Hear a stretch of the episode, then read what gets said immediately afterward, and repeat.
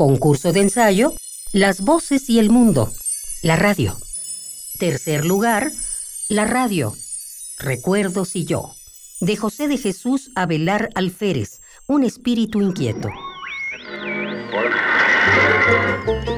Tardes en casa, mamá preparando la merienda.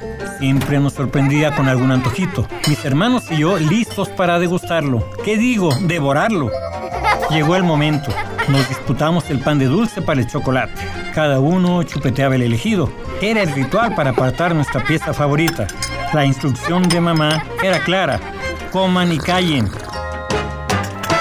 La historia de un hombre que protegió a los pobres y luchó contra la injusticia. Después de cenar, todos escucharíamos la radionovela del momento.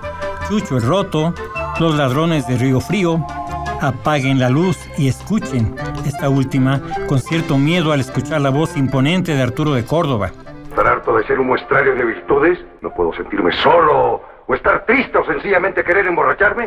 La imaginación motivada por la radio y los relatos y leyendas de mi madre son parte fundamental en mi vida. En la década de los 60, el aparato de radio era un integrante más en toda familia, ya fuera pequeño y modesto o grande y elegante con acabados de madera.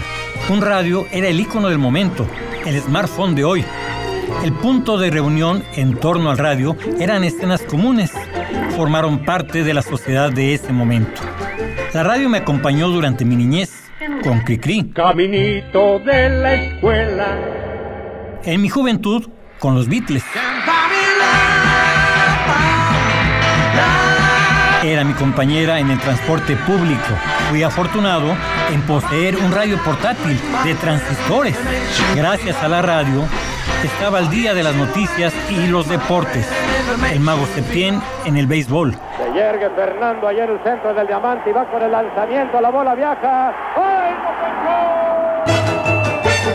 Ángel Fernández en el fútbol, la Olimpiada de 1968, el Mundial de Fútbol de 1970, la llegada del hombre a la luna.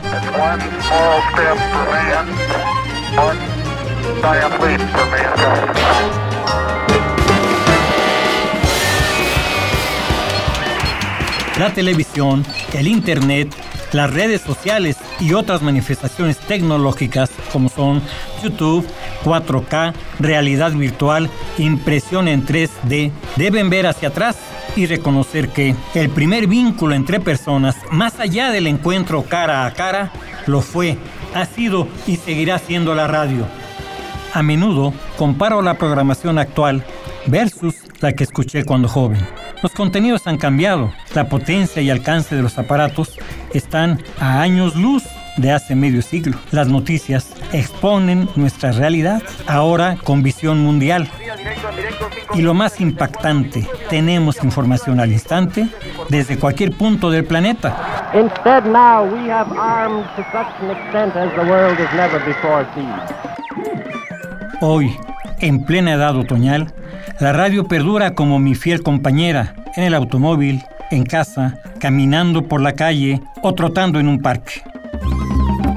La radio seguirá siendo un medio vital en toda sociedad y quienes estudiamos ciencias de la comunicación sabemos del alcance que ha tenido desde su nacimiento. Soy, en mucho, producto de la radio. ¡Viva Radio UNAM! Concurso de ensayo, Las voces y el mundo, la radio. Tercer lugar, la radio, Recuerdos y yo, de José de Jesús Abelar Alférez, un espíritu inquieto.